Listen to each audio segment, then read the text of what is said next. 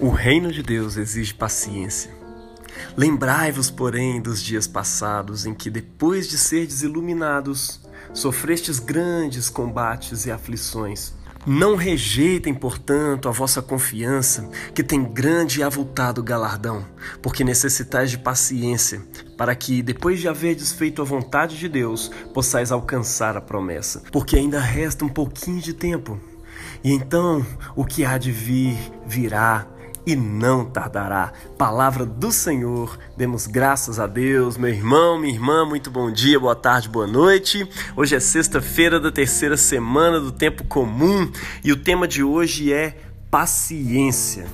Leia-se também perseverança, leia-se também espera. É sobre isso que se trata o reino de Deus. Veja que o autor de Hebreus, depois de toda a teologia compartilhada ali sobre o novo sacerdócio instituído por Deus, ele nos convida a confiar mais um pouquinho. Compreendendo que o reino de Deus envolve espera. Breve vem o galardão, mas porque existe espera, é necessário perseverança, paciência. E cara, paciência é exatamente essa habilidade de continuar sendo, de continuar fazendo. É uma firmeza, é uma perseverança que confia naquilo que vai acontecer. Um grande exemplo disso pra gente é a pesca, né? Pensa numa atividade que exige paciência, mas suponhamos que você foi para um lugar distante, para uma pousadinha, e ali você avista um lago artificial. Você fica doido para pescar porque você gosta de pescar. Então, depois de ter arrumado ali as malas, você vai no mercadinho próximo, compra uma varinha de pescar, arruma umas iscas e senta na beirada da lagoa. E depois de ficar ali por algumas horas sem pescar nada, você começa a pensar: será que tem peixe aqui? Você vê diversos outros hóspedes naquele hotel fazenda, mas nenhum deles vai para a beirada da lagoa pescar. Além disso, não existe nenhuma placa, nenhum flyer indicando essa atividade entre as atividades daquele hotel fazenda. E de repente você se depara com o fato de que você nunca viu um peixe saindo dali. Você apostou que tinha peixe, mas depois de horas, a tarde foi caindo, chegou a noite e nada de você pescar. Eu te pergunto, você continuaria ali gastando todo o resto da sua noite, perdendo mais algumas horas do seu final de semana, possivelmente um final de semana em família que está ali perdendo horas tentando pescar? Dá para perseverar em tais circunstâncias? Meu palpite é que não. Eu não continuaria pescando.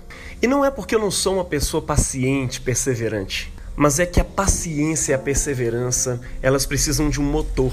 Elas precisam de algo que a sustenta, uma mínima confiança seja ela a palavra do dono daquele hotel fazenda dizendo que realmente tem peixe lá, ou de alguém que chegou para você e disse eu já pesquei aqui, mas se você não tem nenhum indício, eu duvido muito que você continuaria ali tentando, por mais perseverante que você seja. Mas é porque a perseverança funciona desse jeito. Ela funciona com base em um motor que se chama confiança. Você só continua pescando se você já viu um peixe sair daquelas águas. Você só continua trabalhando porque você vê sempre ao final do mês ou ao final de semana o retorno que aquele emprego te proporciona, por exemplo, o salário. Você só continua a fazer alguma atividade porque você já viu minimamente os seus frutos. E é claro que a gente está usando aqui exemplos terrenos exemplos da paciência aplicada no tempo presente, nesse mundo passageiro. Entretanto, existe uma espera que é por coisas superiores. Você pode trabalhar sua vida inteira e, por mais gratificantes que sejam as recompensas, nenhuma delas é capaz de satisfazer essa busca muito mais profunda que sempre permanece patente na sua alma. Que está sempre ali pulsando, mas nunca é satisfeita por nenhuma recompensa dessa terra. Sabe, se trata da sede da nossa alma pelo Deus que a criou para si. A alma nossa tem sede de Deus, meu irmão, da recompensa inestimável da vida eterna, da chegada com poder do reino de Deus sobre a terra. Sabe, aquela comunidade de hebreus, ela havia encontrado essa satisfação em Jesus. Eles iniciaram uma jornada de fé intensa no meio de perseguições aterrorizantes.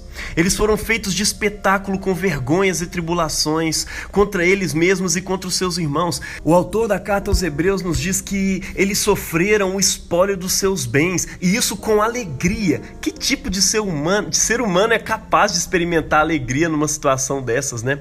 Mas eles fizeram isso porque eles sabiam neles mesmos, por meio do Espírito Santo, que eles tinham na chegada do reino uma possessão muito melhor, muito mais segura e permanente do que qualquer bem que eles pudessem possuir nesse mundo.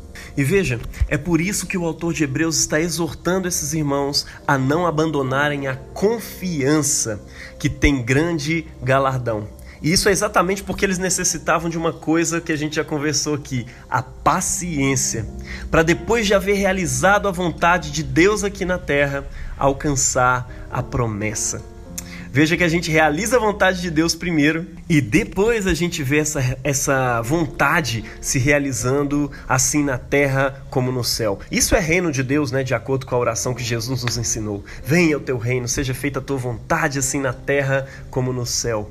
A ordem não se inverte, meu irmão. Alcançar o reino exige fé. A fé é naquele que prometeu esse reino, a confiança de que ele é realmente o único caminho e não há outro. Essa confiança é o motor da nossa paciência para suportar o que quer que seja nesse mundo. É por isso que o Senhor Jesus nos fala hoje no Evangelho de Marcos que o reino de Deus é como um homem que semeia em seu campo e não sabendo ele como, aquela semente cresce. A sua presença na terra faz ela crescer. E é interessante que se uma semente não morre, como Jesus mesmo disse, né? Ela não germina. Jesus, meu irmão, ele morreu uma vez por todas para fazer brotar a semente do reino de Deus. Há dois mil anos ela foi plantada, como um pequeno grão de mostardas, a, a, menor de todas as sementes. Pense nas condições do cristianismo aí ao longo dos primeiros 300 anos da fé, sendo perseguido pelos seus irmãos judeus, sendo perseguido pelo Império Romano. Uma religiãozinha, uma seita chamada de seita do caminho, ou a seita dos nazarenos. Mas a mensagem que esses homens e mulheres carregavam era poderosa e ao longo dos anos, nós temos visto um sinal aqui e outro ali, mas uma coisa é verdade: essa semente está crescendo, meu irmão. A nova criação está chegando. A natureza geme com dores de parto, mas a nova criação está chegando. E aqueles que estão em Cristo já possuem no seu coração o penhor dessa herança, como aqueles hebreus que sabiam neles mesmos que tinham uma possessão melhor e realmente permanente no reino de Deus, na chegada chegada do reino de Deus. É por isso que Paulo diz que em Cristo nós já somos nova criação, já fazemos parte desse novo mundo que se inicia na ressurreição de Jesus. Em breve, essa realidade vai tomar conta do nosso corpo mortal, da criação ao nosso redor, e nós veremos finalmente todos os nossos anseios e os anseios de toda a criação supridos em Deus. Como diz o autor de Hebreus, daqui a pouquinho na nossa linguagem, no nosso mineirês, daqui tiquim, esse reino chega. Aquele dia tão aguardado virá e não tardará. É por isso que nós lutamos e perseveramos em fazer o bem, em realizar os sinais do reino nesse mundo, promovendo a justiça, a educação, cuidando do meio ambiente, de tudo aquilo que é criado por Deus, da criação, das crianças, dos doentes, pastoreando, discipulando uns aos outros, lutando contra o pecado. Meu irmão, não se desespere, não perca a esperança. Meu irmão, minha irmã, não abandone a confiança no nosso Deus. A gente tende a se desanimar por dois motivos básicos básicos normalmente, né? Quando a gente perde a confiança em quem nos prometeu esse reino e segundo, quando a gente acha que o reino depende de nós. E aí a gente se esgota nas nossas forças e se desanima do reino que foi prometido. É por isso que o salmo de hoje nos diz: confia no Senhor e faça o bem. Habite na terra e seja nutrido com a verdade. Entrega o teu caminho ao Senhor, confia nele e o mais ele fará. Meu irmão, olha só, Deus costuma realizar suas promessas. E mais, não precisa se desanimar com a força do seu braço. Já se desilude de uma vez. O seu braço, ele realmente não vai trazer o reino, ele não vai fazer o reino acontecer. Deus te deu a honra de poder colaborar no reino, mas não é o seu braço que traz o reino, é Ele. Só entrega tudo nas mãos dele com confiança. Confia nele e deixa o resto com ele, pois Ele fará. Deus abençoe você em nome do Pai, do Filho e do Espírito Santo. Amém.